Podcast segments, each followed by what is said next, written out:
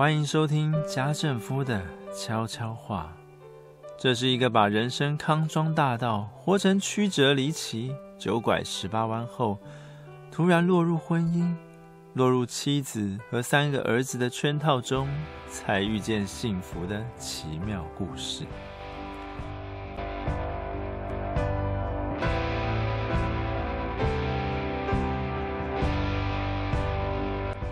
为什么这个节目要取名为《家政夫的悄悄话》？不晓得听众朋友们有没有试过，晚上下班回家时，选择在捷运的某个角落安静坐着，而且搭到最后一站，容许自己有更多时间观察陌生人上车、陌生人下车，观察那些靠在窗边睡着的表情。他们快乐吗？嘘，先别急着回应。因为此时此刻，你正在和自己交朋友，聆听心底的悄悄话。大家晚安。今天家政夫将从二零一九年底的烧脑神片《峰回路转》，来聊聊有关你的善良必须有神保护这件事。在欣赏这部电影时，家政夫猛然想起一本名叫你的善良必须有点锋芒的书。作者提到，当大家保有善良时，也必须同时保护自己。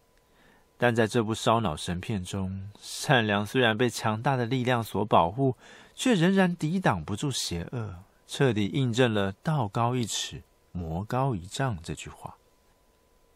为了避免剧透，家政夫仍然只针对片中的某些画面做分享。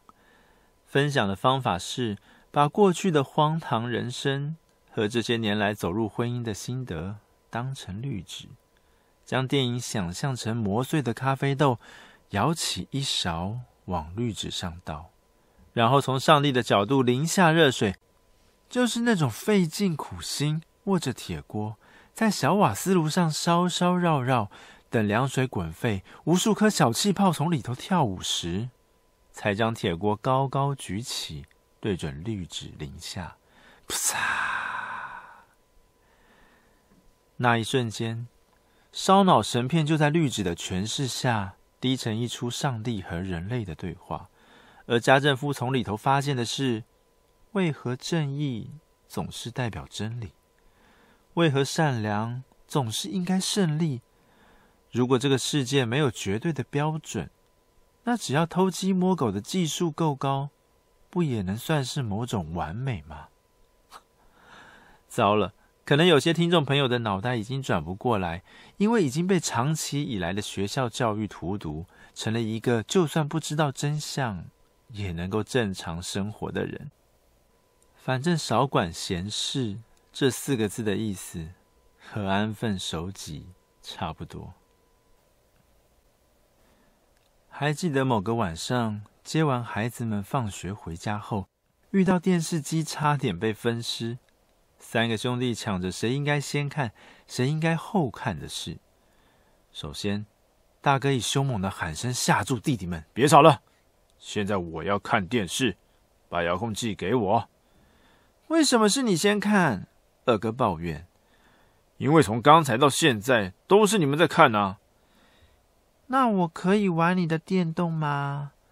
此时，很会在夹缝中求生存的老三，朝着大哥哥的身旁依偎过来，撒娇说：“可以吗？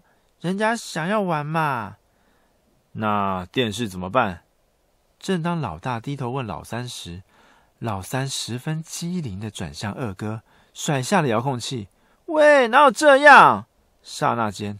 二哥也立刻冲回沙发，用含着卤蛋的声音鬼鬼祟祟说：“你们最好先让我玩电动，否则我就把下次超过时间的事告诉爸爸。”就这样，等老大翻完白眼，老三被饼干、零食暂时打发之后，两位哥哥便将玩电动的规则从一人只能三十分钟，私下交易成。你不说，我不说，就可以一直玩下去的状态。老实说，对于孩子们能够透过沟通而非暴力达成协议这回事，家政夫十分开心。但你不说，我不说这六个字，却像是挖土机上的爪子，险些挖断了父子间的信任。假如那天晚上，家政夫选择睁一只眼闭一只眼，似乎也不会有什么严重的后果。甚至那天晚上，整个家都还能够在和谐宁静中度过。但如此日复一日，会如何呢？难道这三个孩子不会因为错误的妥协与礼让，衍生出日后将爸爸的命令当成耳边风，想听就听，不爱听就不听，反正你不说，我不说，便能够瞒天过海，糊弄过去？